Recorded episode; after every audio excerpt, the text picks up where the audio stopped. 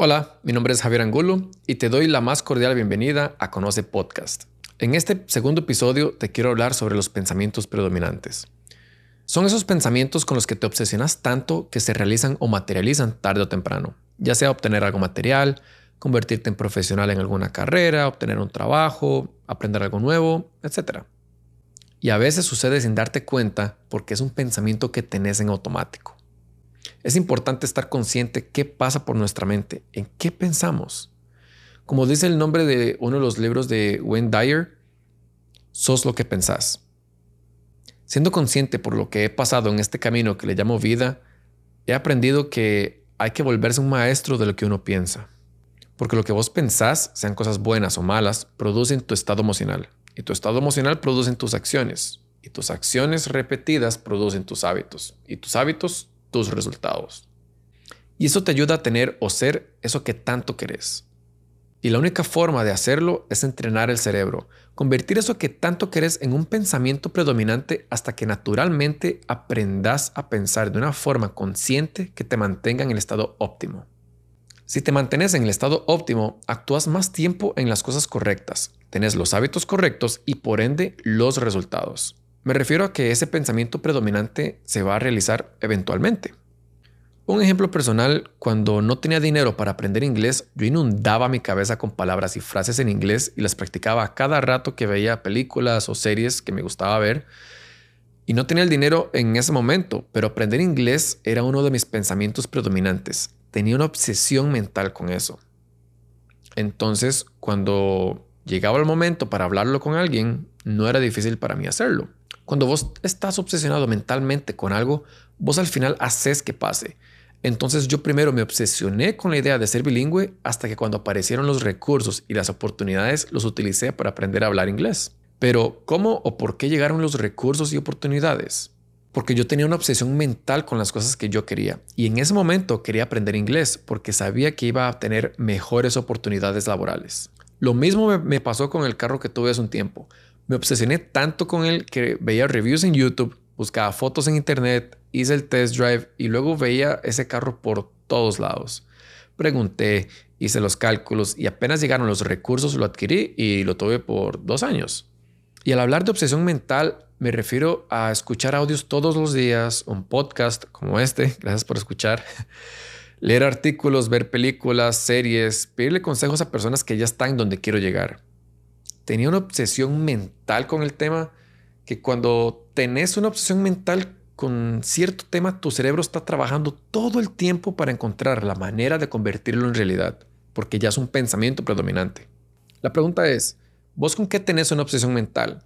Porque la gente en esencia tiene los pensamientos predominantes ocupados en algo, un deporte, una película, etc. Hacete esta pregunta. ¿Mis pensamientos predominantes me llevan a mi estado óptimo? ¿Sí o no? ¿Cómo yo sé que sí? ¿Cómo sé que no?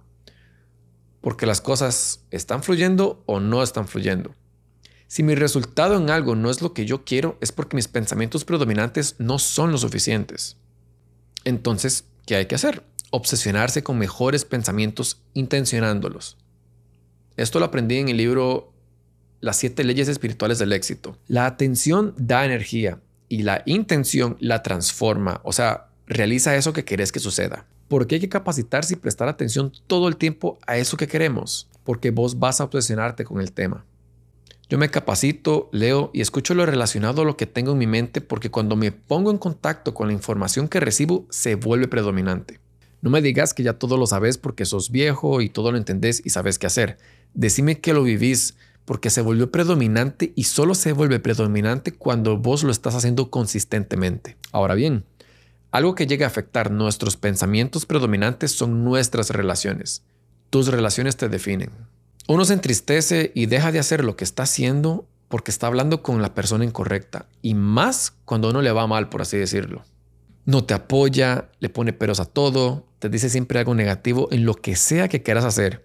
En fin, eso es muy peligroso porque si en tus pensamientos predominantes hay negatividad y pesimismo, eso es lo que vas a obtener. Yo procuro tener conversaciones diariamente con personas que sí me ponen en el estado óptimo. Entre más involucrado emocionalmente estés con alguien, esa persona te influencia para bien o para mal. Tratemos de conseguir gente que nos influencie para bien. Hacete ese favor. Si vos vivís siendo parte de esto, se vuelve parte de tu vida estar conectado con gente valiosa. Yo te preguntaría, ¿las personas con las que estás involucrado emocionalmente están en la misma línea de tus sueños? ¿Sí o no? Si la respuesta es no, entonces vas a tener que renunciar a alguno de los dos. O renuncias a tus sueños o renuncias a esas personas. No sé vos, pero yo no renuncio a mis sueños por nada. Y puede ser súper difícil porque vos estás eh, obsesionado mentalmente con tus sueños, pero emocionalmente podrías estar clavado con personas tóxicas. Tiene más poder lo que vos sentís, no lo que pensás. Entonces generalmente la persona termina manteniéndose cerca de las personas tóxicas porque la emoción tiene más poder que el pensamiento, entonces renuncia a sus sueños. Y ahí es donde tus relaciones te definen. No te puedes dar el lujo de tener una mala influencia. Un consejo que me ha servido a mí es salir y rodearme de mentores o amigos positivos que me animan y me ayudan a estar en mi estado óptimo una vez a la semana o cada 15 días. Entre más tiempo yo paso con ellos, mejor es mi vida. El problema no es tanto si vos no estás en la energía correcta. El problema es si vos te la pasas con gente que está en la energía incorrecta. Vos mañana no vas a estar donde querés estar porque tu energía predominante va a ser incorrecta. Deshacerte de gente tóxica, aunque sean muy cercanos. Hay un dicho que dice, a los papás hay que quererlos, pero no hacerles caso en todo. Y me pasó con mi papá. Estando yo en el colegio, recuerdo que me daban inglés y francés. Y yo todo contento llegué a la casa y le dije, papi, estoy aprendiendo francés. Y él me decía, ¿para qué estás estudiando esa mierda? Si aquí nadie, nadie habla francés. Y yo me agüevé y le decía, no, pero es muy chiva eh, como hablan, el acento, la cultura. Y él seguía, eso es una pérdida de tiempo, aquí nadie habla francés en todo el mundo se habla inglés y ya. Y bueno, no le puse mucha atención, pero sí me costó mucho en el colegio porque al no sentir el apoyo de él, se me quitaron las ganas o el impulso para ponerle y aprender el francés. Actualmente, años después, hice que aprender idiomas se volviera algo predominante en mí. Y ahorita estoy estudiando francés y portugués. Anteriormente obtuve el básico de alemán y espero retomar el siguiente nivel pronto. ¿A qué voy con esto? Soy selectivo con las personas porque soy consciente del poder que los sentimientos y las emociones tienen en mi vida. Si esa persona cercana no puede hacer algo tan sencillo como desearte el bien en algo que es importante para vos, ojo ahí. Y no pases mucho tiempo con esas personas que no te apoyan. Yo no los culpo, porque tal vez esas personas no tienen la misma visión ni los mismos pensamientos predominantes que uno tiene. Pero ¿cómo es posible que un espero que todo te salga bien les cueste decir? No dejes que nadie te detenga. Trabaja fuerte en esos pensamientos predominantes que estoy seguro que se van a convertir en realidad. Soy testigo de eso. Por ahora, esto ha sido todo de mi parte. Muchas gracias por escucharme. Espero que este episodio te haya servido, te haya gustado. Y si crees que a alguien le pueda servir, te invito a compartirlo.